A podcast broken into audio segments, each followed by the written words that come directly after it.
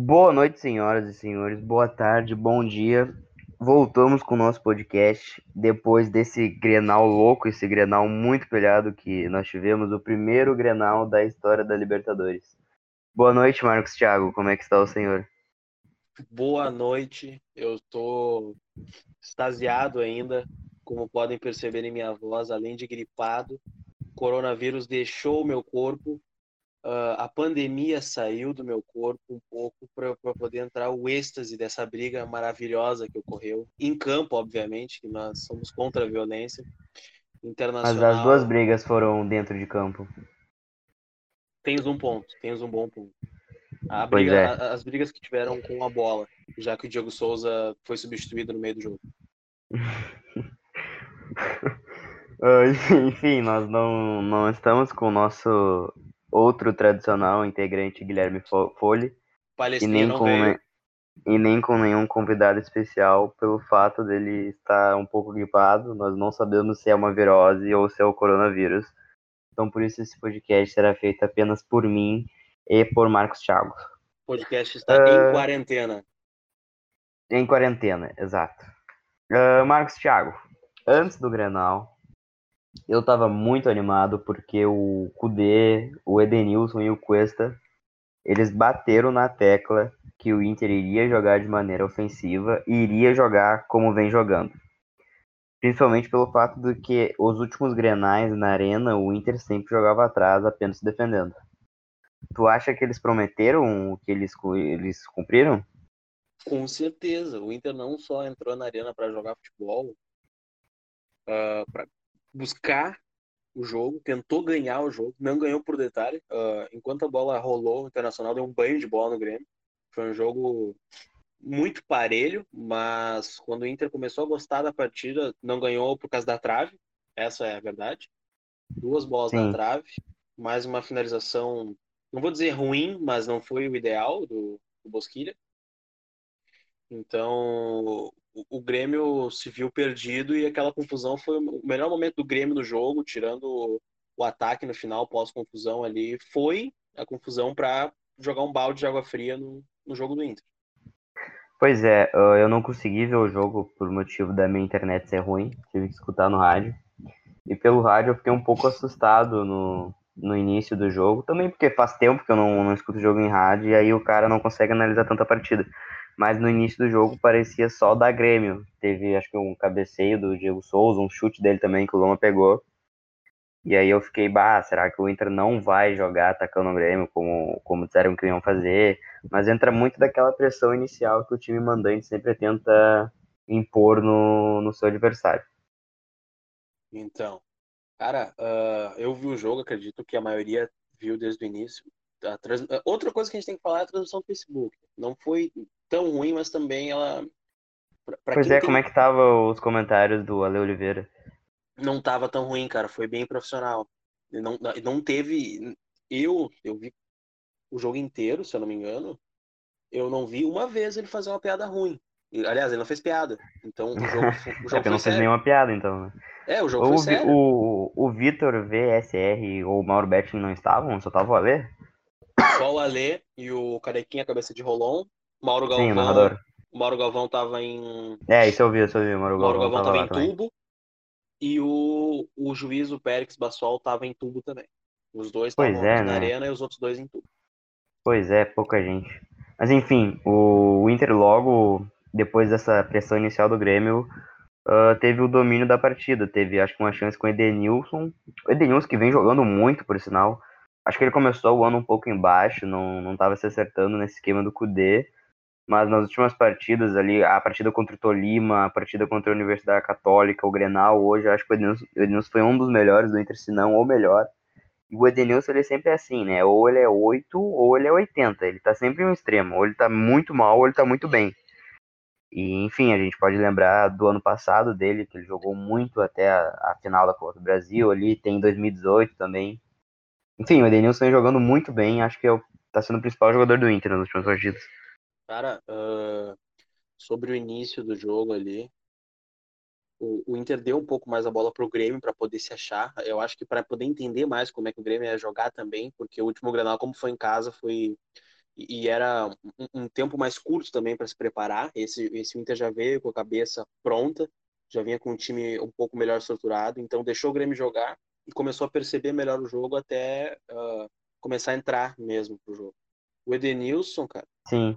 jogou demais. Tanto vem jogando, vem rendendo. Ele, esse esquema do Cudê é muito benéfico para ele. Esse esquema de, de perde-pressiona, porque ele, ele é um motorzinho do time, né? Isso já, já foi provado muitas vezes. Então, ele é um cara que ele desarma e sai jogando com a bola no pé, carrega ela com qualidade. O, o Edenilson é muito importante, é uma das engrenagens mais importantes daquele meio campo. Se não, o jogador mais importante do jogo, uh, do time inteiro, dos 11. Hoje, outra atuação excepcional, não fez o gol por detalhe, chutou duas bolas sensacionais. Uma que o Vanderlei defendeu, outra que o Vanderlei não ia chegar, que pegou na trave, sem contar o, o índice de passe certo dele, que é muito bom também.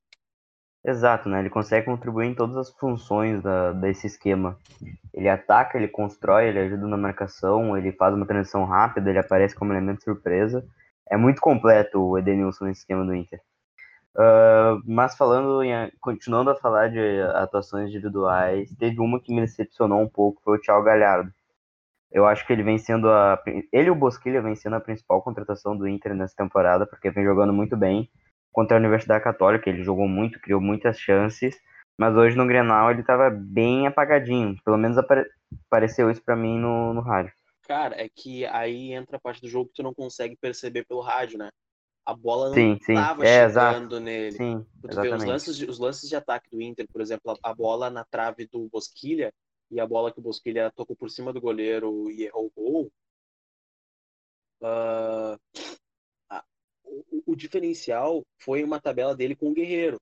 O, o Galhardo pouco tocou na bola, por ele, porque por ele estar junto com o Guerreiro, o Guerreiro sempre faz o pivô, sempre faz a parede, a primeira, a segunda bola, a tabela, sempre vai cair no pé do, do Guerreiro. O Galhardo é mais para sobra e construção de jogada. E como intervinha muito bastante no contra-ataque, e até mesmo quando dominava o jogo, ele ficava na área. E na área a bola vai pro Guerreiro. Cabeça de área, a bola vai pro Guerreiro. Construção de jogo, ele fica na área, mas então ele fica meio apagado, muito pelo Guerreiro, mas também porque a bola não estava chegando nele. Esse esquema de jogo de hoje talvez não tenha sido ideal para ele. Mas eu acredito que um jogo um pouco mais calmo, como vão ser os outros da fase de grupos, qualquer jogo menos o Grenal vai ser melhor para o Inter jogar. Eu acho que ele vai Sim. ser mais participativo, porque o Grêmio estava se defendendo demais na quantidade. Demais, demais. Sim, sim. Uh, outro cara que acho que foi muito mal na parte ofensiva, vi, você, vi pessoal criticando bastante ele, foi o Rodinei. Mas embora acho que ele tenha não acertado nenhum cruzamento na, na parte ofensiva, ele praticamente anulou o Everton, né? O Everton é o principal jogador do Grêmio. Na minha opinião, tá entre os melhores jogadores do Brasil, perdendo só pro, pro Gabigol, pro Everton Ribeiro. E o Everton não conseguiu fazer nada de demais no, no Grenal de hoje. O, o Rodinei, a gente acaba criticando bastante pela, pela parte ofensiva dele, né? Mas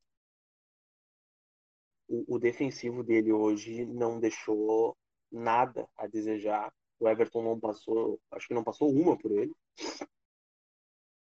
E eu vou até pegar aqui o desempenho dele, cara o mapa de calor do Rodinei, para você ter uma ideia, foi foi total uh, foi total defendendo entre entre a, a, parte central do campo, lá pelo lado direito, obviamente, até a área do Grêmio, mas principalmente do meio para trás.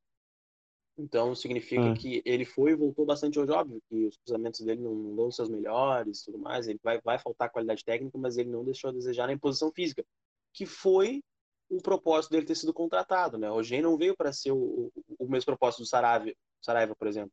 O Saraiva veio para botar a bola na cabeça como fez sábado. Ou domingo. Uhum. O Rodinei veio pela imposição física e deu certo. Outro. Pois é, eu nunca, por exemplo, eu sempre pensei que ele era mediano na parte ofensiva e completamente defasado na parte defensiva. Tipo, eu nunca ia imaginar que um Grenal ele ia conseguir se destacar por por marcar bem, por anular o Everton. A gente pode pegar, por exemplo, o Zeca, que também nunca foi um lateral que soube marcar bem. Os Grenais da final do Gauchão no ano passado, o Everton deu um baile nele nas duas partidas. Pois então, o, a, aproveitando o gancho do Rodinei, a gente também tem o primeiro tempo que o Wendel jogou. Cara, o, o Wendel ele teve 70% de passes certos. A, a maior parte do, do jogo dele foi do meio para frente, mas ele também segurou o Alisson aqui na lateral direita. Uh, o Wendel não jogou mal, mas para mim o destaque positivo do Inter no segundo tempo se chama Moisés. Todas as, as, as jogadas caíam para a lateral do Moisés. Sim, percebi não, isso. Eu acho que ele não perdeu nenhuma. E quando os caras só conseguiam parar ele na falta. O Moisés teve 73% de passe certo, tentou dois cruzamentos, acertou um. Ele tentou três dribles, um ele passou, o outro ele sofreu a falta e um ele perdeu. Então, ele teve seis desarmes, ganhou ganhou três, ganhou seis divididas e duas divididas aéreas. Sim. Sem contar que deu um pau no Paulo Miranda e ainda defendeu É, exato. Eu, eu também tive essa impressão que o Moisés entrou muito bem na, ele, ele, na partida. E, e, ele não vinha 100%, né? Porque se ele tivesse 100%, seria não. ele, e se o Saraiva tivesse 100%, o Rodinei não teria jogado também. Exato. Mas eu acho que é isso que vai acontecer. Queria frisar também, cara, a gente falou do Denilson no motor, e eu não posso deixar de, de, de colocar. Ele teve 93% de passes certos, de acerto. 42 passes certos. Uh, é, o Edenilson é uma, é uma máquina. Cara, ele teve duas finalizações, uma na trave, uma que o goleiro tirou. Deixa eu ver os desarmes só. Desarmes. Dois desarmes, duas interceptações, um corte. Ele foi um cara tanto ofensivo quanto defensivo, mesmo que não necessitasse dele para isso, né? Já que o Inter tem um monstro que é Sim. o de guarda. Sim. Pois é. Uh, indo para o segundo tempo agora, eu acho que no segundo tempo o Grêmio foi um pouquinho melhor do, do que teve no primeiro tempo. E por isso acho, eu acho, eu tive a impressão, né, que o Inter demorou um pouquinho mais para começar a agredir o Grêmio. Acho que no segundo tempo faltou um, faltou um pouco de criação no Inter. Teve a chance do Bosquilha no final do jogo, que ele está na trave, e acho que teve uma com o Edenilson, além do, do gol impedido do Guerreiro. O Grêmio voltou com outra proposta de jogo. É, botou, é, o Renato botou o Jean-Pierre no lugar do morto do Maicon e o e o PP, né? É, o Jean-Pierre é muito perigoso, né, cara? É, o Jean-Pierre entrou bem. De que pareça, tá muito tempo parado, mas acabou entrando bem e o jogo ficou um pouco mais complicado ali no, é. no segundo tempo. E, e pro Inter, cara, eu digo, o ponto negativo do segundo tempo do Inter foi o D'Alessandro, porque ele entrou frio é. no jogo. O D'Alessandro entrou mal, né? Ele não se conectou com o jogo em nenhum momento, não foi expulso nem na briga, não foi protagonista, porque hoje não É. era o dia dele. O, o Galhardo saiu como um cara que estava na sombra do ataque, que não fez muita coisa, infelizmente. E aí entrou o D'Alessandro, que também ficou na sombra e não fez quase nada. Pois é, né, cara? E o D'Alessandro? Porque, tipo, ah, contra. o- Ele vinha jogando muito bem no ano, ele vinha sendo, acho que, um dos protagonistas do Inter. Mas, ao mesmo tempo, ele dava bastante provas de que fisicamente ele não tá mais aguentando. Acho que foi assim no primeiro Grenal, onde ele, ao mesmo tempo que jogou bem, cometeu vários erros ah, técnicos que ele não comete, no final do jogo ali, principalmente. Ah, ele foi expulso daquela maneira contra o Tolima porque tava morto fisicamente. Ele Pisou chegou atrasado porque tava. É.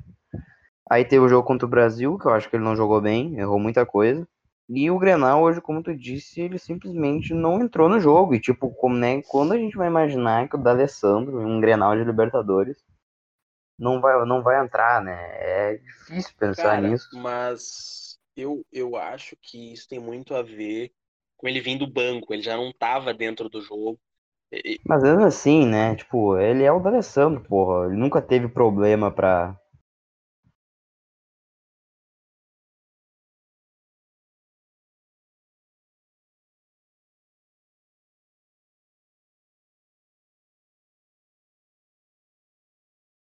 É, pra ficar pilhado ou não numa partida. É, mas não é, não, mas é que não é a que- a questão de pilhado, cara, porque no momento que ele entrou no jogo, o jogo, óbvio, tava muito pegado, mas não não tava assim nesse que dependia de pilha e raça. Tava muito jogado o jogo, muito técnico.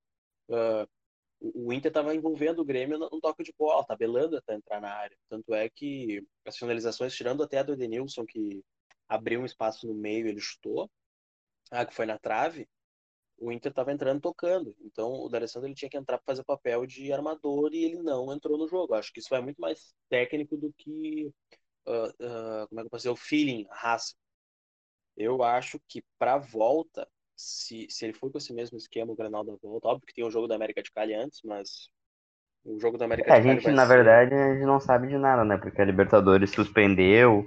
Pode ter toda uma mudança agora na tabela de é, jogos. Vai atrasar, vai atrasar no mínimo uma semana ou duas para frente, ou até meses. Mas mesmo assim, contando com o calendário que temos agora, o ideal seria o, o Galhardo sair para dar lugar ao D'Alessandro para armar esse jogo.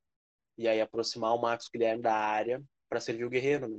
Porque se é para deixar o Thiago Galhardo ali e a bola só chegando no Guerreiro, tira o cara e bota o D'Alessandro para servir o Guerreiro. E aí tu, tu, avança um pouco o Marcos Guilherme e volta o D'Alessandro para meio campo. Uh, fez falta hoje aquele D'Alessandro para armar o jogo. É, pois é. Uh... O que, que a gente fala agora? Deixa eu pensar. pensar, pensar. Ah, já sei. Uh, enfim, acho que tu também acha isso. O Inter jogou melhor que o Grêmio, merecia a vitória, né? Dominou as ações do partido. Sim. Assim como eu acho que o Inter merecia ter vencido o primeiro Grenal. Eu sei que tu não concorda com isso, mas enfim.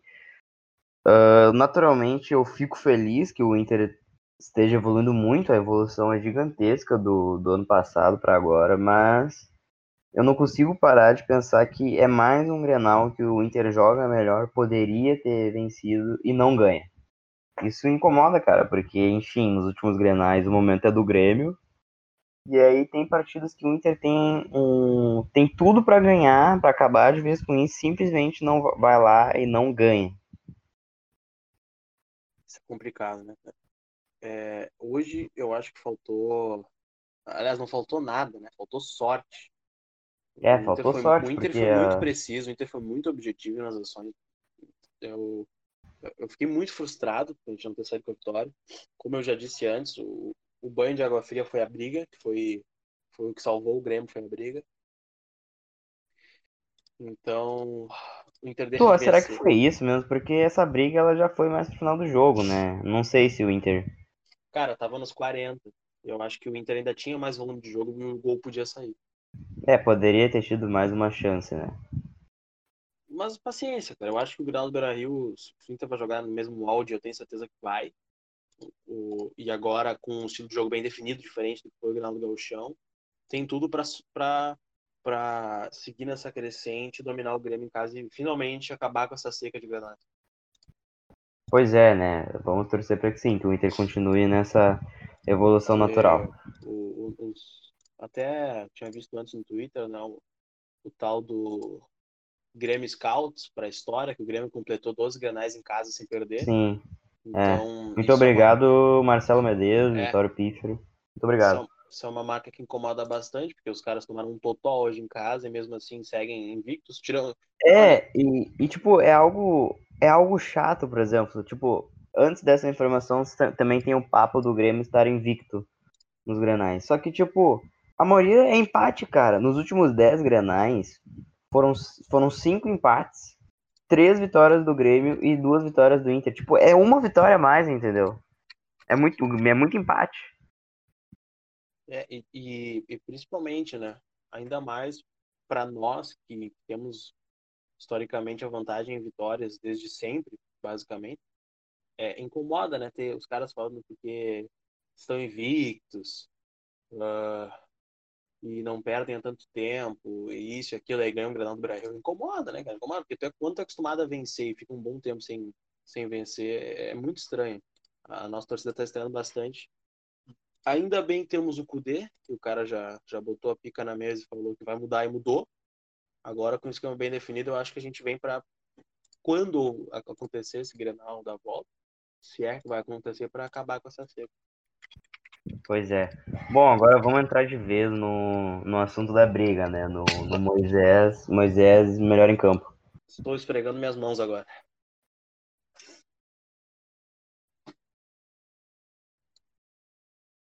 Claro que, porra, não é bonito, não é legal uns caras uns caras brigarem assim dessa forma, não são ah, exemplos. Isso, isso, pode, isso pode contagiar a torcida e tal. Também tem um lado do que os caras eles ganham muito bem e aí eles estragam o jogo, eles deixam de jogar o jogo até o fim porque começam a brigar igual amador. Inclusive, eu acho esse o lado mais sério da questão e não esse, essa papagaiada aí de exemplo.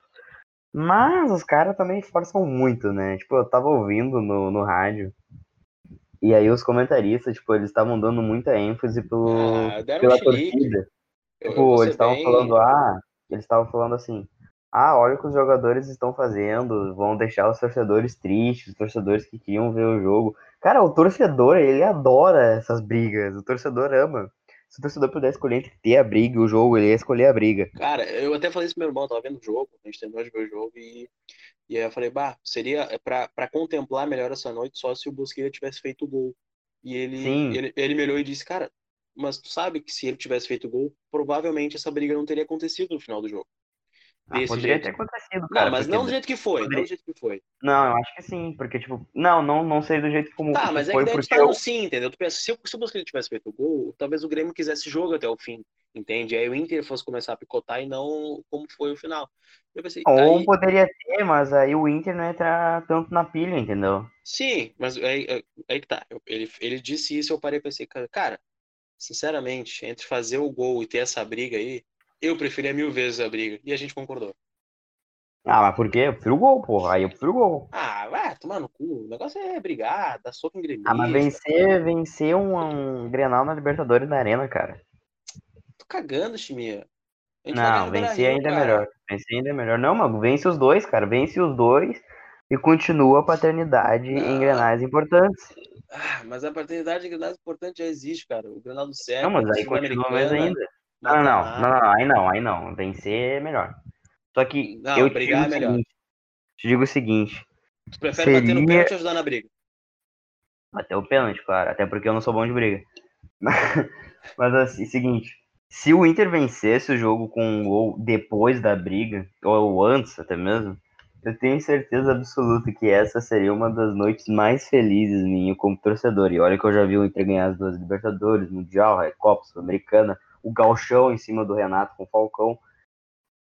Esse, essa noite seria histórica pra mim. Cara, imagina se o Inter consegue fazer um gol depois da briga com, com outros Cara, jogadores digo em mais, campo. cara, eu digo mais. Cara, Seria seria melhor ainda, depois da briga, se o juiz expulsasse mais um cara do Grêmio e a gente ganhasse por WO. Eu, eu gostaria de ver o choro nesse estado durante a próxima semana, durante o próximo Não, mas mês. aí não, mas esse, isso, isso é muito. Isso ser impossível, cara. Ele nunca ia expulsar só não um a ia, mais do Grêmio. não ia, porque o, Só se, só, se, só, se, só se tivesse algo muito, muito grave, tipo, do nada o Vanderlei fosse e desse um soco no D'Alessandro e É. ninguém fosse revidar. Aí só o Vanderlei ia ser expulso. Sim, porque Mas provavelmente ia revidar alguém e ele, ele ia expulsar o cara do Inter também. Porque, cara, agora vamos, vamos entrar no, no assunto briga 100%. A gente sabe, ó, eu vou, já vou dar uma prévia antes, isso vai ficar salvo.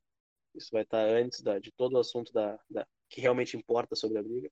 Nós não compactuamos com violência, não achamos exemplar, não gostamos que as torcidas briguem, infelizmente brigam.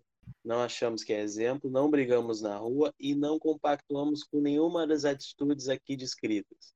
Dito isto, é muito bonito ver o Moisés chutando o Paulo Miranda no chão. É aquela imagem que me faz acordar com um sorriso no rosto de manhã cedo. Porque o Paulo Miranda levanta do banco como um touro numa torada e vê aquele pano vermelho se balançando. E a gente sabe que o pano vermelho não muda nada pro touro, mas mesmo assim o touro vai. O vai atrás. E ele vê o D'Alessandro ele, e ele sai correndo pro D'Alessandro. E, e do nada aparece o toureiro, que esse seria o nosso querido Moisés, baiano, Bom meme aí. segura o touro pelo chifre, que é o, o colete, toca ele no chão e chuta ele enquanto ele tá no chão. Sem contar que ele dá um tapão na orelha do, do Paulo Miranda, que veio desgovernado que nem uma carreta. E o Miranda também toma um soco do Prachetes, e aí depois começa a, a putaria generalizada. O Lomba dá um mata-leão no Patrick, que não sabe nem para onde está indo, não sabe para onde foi. O, o Como é que é? Quem dá o mata-leão em quem? Tu não viu isso? Eu não vi direito a confusão. Depois que a briga começa, vem um. Tá, fala. Depois que a briga começa, o- vem um, um idiota do Grêmio desgovernado, o Patrick, um guri da base, vem correndo. Ah, tá, e, é isso, Patrick. e aí o Lomba agarra ele, dá um mata-leão por trás, vai levando ele. Cara, o que eu vi da confusão foi que o Nonato apanhou pra caralho, mas bateu pra caralho. Tipo, eu acho que tem algum momento da confusão que o Nonato vai pro chão e aí um cara vai meio que chuta ele. E tem um outro momento que ele dá um tapão na orelha em alguém. Mas não consegui identificar qual, qual, qual, quais foram os infratores e o cara que apanhou pro Nonato. Mas o, pelo que eu vi do Moisés também, o Paulo Miranda tava, tava vindo enfurecido para bater no, no D'Alessandro. E se o Paulo Miranda pega o D'Alessandro, é, o, é um crime de, de idoso ali, né? Porque o, o, Paulo Miranda, como bem o Marcos disse, é um touro. E o D'Alessandro já, é um, já tem uma certa idade. Seria algo bem feito, seria algo meio covarde até. Mas seria... aí o. Seria como. Não, eu não, eu não tenho mais adjetivo. Seria exatamente como um touro desgovernado atropelando um senhor de idade. um senhor de boina no centro, lendo um jornal, dando comida pro pombo. Exatamente. Mas, enfim, continuando o nosso comentário sobre o UFC, eu achei muito surpreendente o Moisés ter dado uma tunda no Paulo Miranda, porque o Moisés, perto do Paulo Miranda, eu fiz esse comentário com os meus amigos, eles não concordaram muito, mas eu classifiquei o Moisés como vareta perto do Paulo Miranda, porque não, o Moisés é um cara alto. Não, eu é, aí, é aí que tu te engana, é aí que tu te engana. Tu tem que ele parece, é que assim, ó, ele parece um cara alto e magricelo, entendeu? Ele e o Paulo é Miranda magro, é um couro. Olha a foto. Ah, eu acho ele magro. Tá no grupo da firma lá, olha a foto dele dando um, um, um bombão na, na orelha do negão. Olha lá, peraí, peraí, eu vou, eu vou achar. cara, ele tá com o look dele saltado, a veia durinha. Ah, eu, eu, eu vi foto pensei que era que era meio que uma montagem. Não, cara, ele é forte, ele é parrudão. Olha o, o músculo dele saltado. E a foto que ele bota o Paulo Miranda pra mamar. É, essa vai ser a foto da divulgação do podcast. Você que tá ouvindo agora, eu quero que tu vá lá no nosso Twitter e veja a foto que eu coloquei para divulgar esse podcast, que é o, o, nosso querido Moisés da Bahia botando o negão Paulo Miranda pra mamar. Eu só não posto no, no Xvideos porque a, a Intradepressão ainda não tem um canal lá. Esse aqui vamos, é o... vamos, vamos esse criar. Aqui, esse aqui é o nosso podcast. É vamos podcast. criar um canal da Inter da Depressão no Xvideos, onde nós faremos encontro com, candidata, com candidatas e candidatos para se encontrar com Gustavo Becker e Eduardo Gomes da Silva. Mas continue, Marcos. Enfim, uh, esse aqui vai ser o nosso podcast mais obsceno da história, mas eu, eu quero que você que, que nos ouve abra o Twitter e veja a foto da divulgação, que é o da Alessandro olhando essa cena, que é o nosso querido Moisés da Bahia. Agora esse é o nome dele, Moisés da Bahia. Colocando o negão Paulo Miranda para mamar de joelhos no gramado da arena. É essa cena que eu quero que você veja. Aí, aí você me responde se você gostaria de ver essa cena, é essa cena que tu gostaria de ver ou tu gostaria de ver o gol do Bosquilho? Nosso amigo João Vitor Schmitz, o não, não, não queria ajudar na briga, ele queria bater o pênalti. Ah, eu queria ver a porra do, da vitória na arena. Já eu, fã de Luiz Fabiano. Vamos fazer essa enquete. Você que está ouvindo nesse momento, nos responda pelo Instagram, pelo story do Instagram ou pelo Twitter. Ou na ali. foto do, do Paulão Miranda mamando o negão. O que você faria? Você, o que você prefere? Você prefere o, o Moisés batendo no Paulo Miranda ou o Bosquilha fazendo um dos gols que ele perdeu? Cara, eu, eu, confesso que eu comemorei como, como um gol, porque eu, eu vi o Miranda vindo na direção da Alessandro e falei, meu Deus, acabou o Alessandro. É, é, Nossa senhora. Se ele, se ele não se aposentou ainda, é hoje. e, e, de repente o, o, Moisés segura o cara pelos ombros, joga. O Moisés é um herói, então, né? Cara, eu, o Moisés já deve, essa hora da manhã, eu vou até entrar aqui. O Moisés, vamos ver. Vamos, eu vou seguir o Moisés no Instagram. O Moisés ganhou 10 mil seguidores desde o momento que ele bateu nos, nos rapazes. Qual a informação? Moisés postou um history. E aí ele com a camisa do Inter. E a informação, o Instagram do Moisés agora tá escrito atleta profissional. Não é mais jogador do Esporte Clube Internacional. Opa! O, o, nome dele antes era jogador do Esporte Clube Internacional. Agora é só Moisés. Ah, eu nunca tinha visto o Instagram do. É, é, é tipo, é, é, basicamente tu entrava no perfil dele e ao invés de estar o nome dele, aparecia assim, atleta do Esporte Clube Internacional. Pois é. Cara, mas enfim, para fechar esse podcast, eu só gostaria de dizer que quando o Edilson uh, deu um soco no Dourado por trás, ele virou ídolo por causa disso. Ele deu uma entrevista dizendo que não pediria desculpa, mesmo estando claro que ele deu um soco numa pessoa por trás. Então vamos parar com a choradeira e com a hipocrisia de ficar tentando crucificar o Moisés por ter brigado, claro, não é certo Não brigar, tenta crucificar ninguém. mas foi uma briga entre duas pessoas sem nenhuma vantagem, duas pessoas da mesma altura. Eu acho o Palmeiras um pouco mais forte, mas foi de igual para igual, não foi como o mau caráter do Edilson que Não, e bateu digo no mais, e digo mais. A briga só foi entre duas pessoas do mesmo tamanho porque o Moisés interviu, abriu, Exatamente. abriu-se O o mar azul, abriu-se o mar azul de covardes e o Moisés entrou e deu um pau no cara que queria bater no idoso. A gente entende, os idosos têm coronavírus, os idosos isso, os idosos aqueles, andam devagar no centro, não deixa tu passar, reclama de tudo, não sabe olhar o WhatsApp. Mas, pô, o idoso tem 50 jogos na Libertadores. O maior argentino a jogar Libertadores. O maior jogador a vestir a camisa do Inter, maior ídolo da torcida colorada. Salva, ressalvas ao Fernandão. Então, Moisés salvou hoje. Moisés é um protetor dos idosos, inclusive recebo informações que ele foi até o Padre Cacique esta noite para ver se estava todo mundo dormindo bem antes de ir para sua casa. Então, hashtag Moisés ídolo. Exatamente. Bom, então vamos fechar o podcast hoje após esse Grenal e que o Inter não venceu, mas finalmente jogou melhor.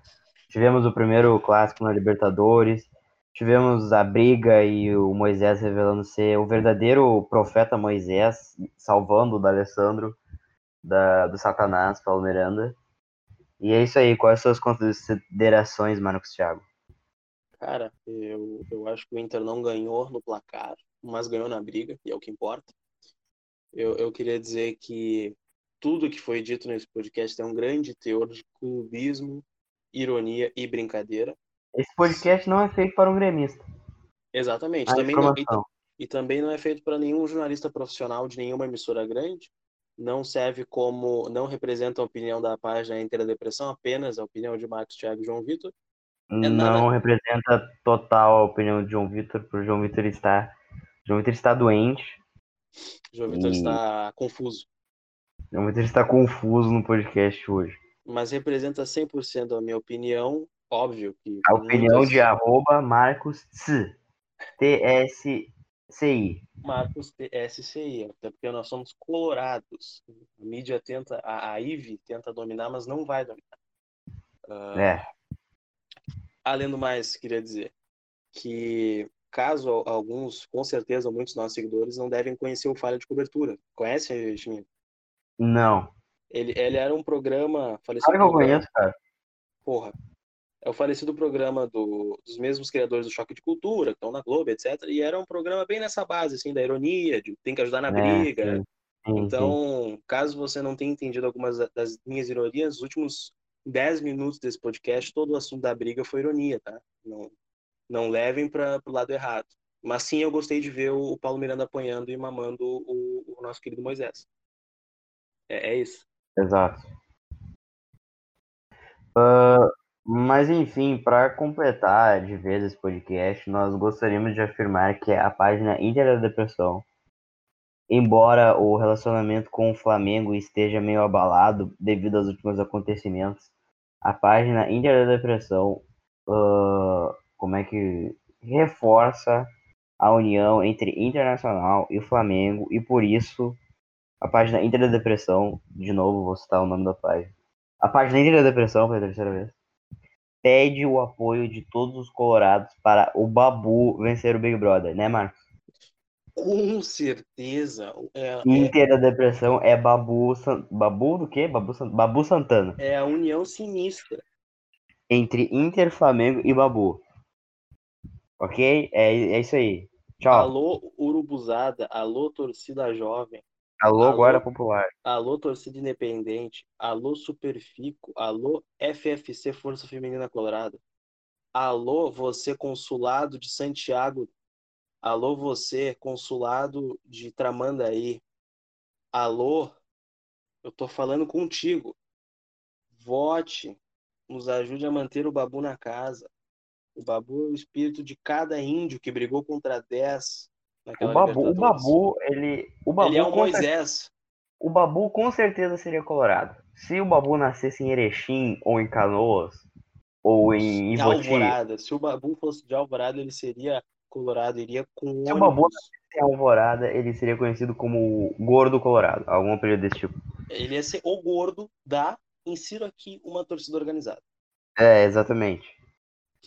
Com tudo dito, peço encarecidamente a você que nos ouve que nos siga nas nossas redes sociais, caso ainda não faça isso, que é um grande erro. Arroba InterDD no Twitter, Inter da Depressão no Facebook. E vou confirmar, Inter da Depressão no Instagram também. Sentiu? Dois S, tudo perfeito? Manda um salve para nós, comenta a foto da divulgação desse podcast lá no Twitter, que é o nosso querido Moisés botando o Miranda para mamar. É a quinta vez que eu digo isso nesse podcast. E, e comenta aí o que, que tu quer ouvir nos próximos episódios desse podcast, ok? Um abraço a todos e logo mais estaremos de volta. Tchau. Falou!